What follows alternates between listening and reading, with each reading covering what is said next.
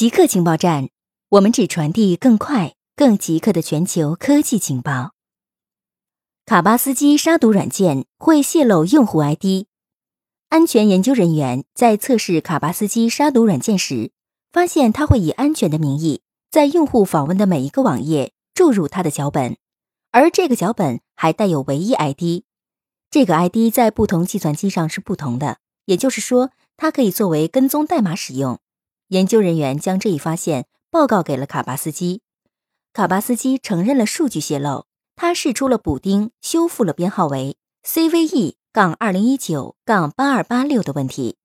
这个补丁去除了唯一 ID，留下了相同的 ID，也就是说，网站仍然会知道有安装了卡巴斯基软件的用户访问了。爱国的硅谷，硅谷的一些公司正在举起爱国的大旗。硅谷知名风投人彼得蒂尔最近批评谷歌在北京开设一家人工智能实验室，而同时取消一份争议性的五角大楼合同的做法。他指责这家公司试图逃避对国家利益的责任，由他来进行爱国主义说教，显得很荒谬。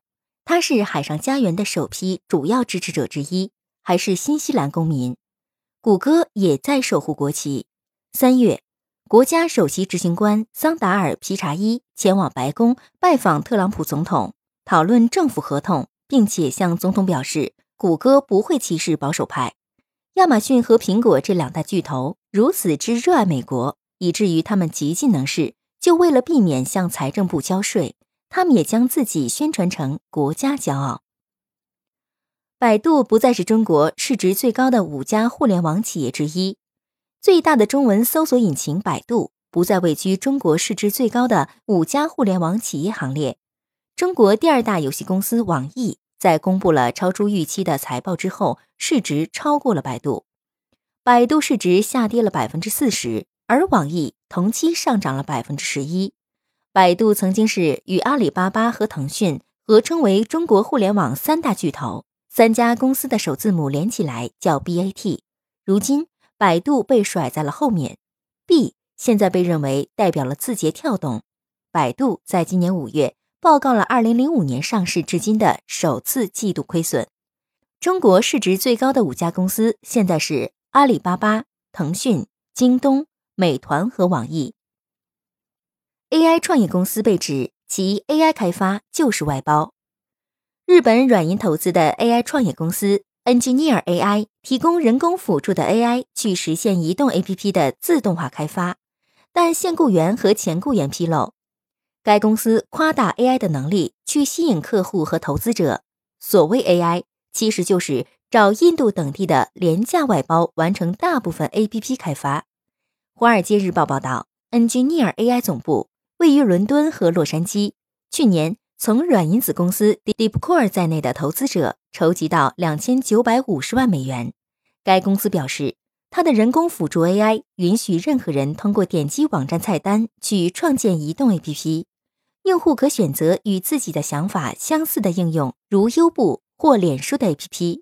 最后，Engineer AI 会利用 AI 为你自动化创建 APP。他声称，这种方法比传统开发模式更快、更便宜。但熟悉该公司的现雇员和前雇员称，Engineer AI 开发的移动 APP 不是利用 AI，而是利用印度等地的软件工程师去完成大部分的工作。科学家逆转鼠脑干细胞的衰老过程。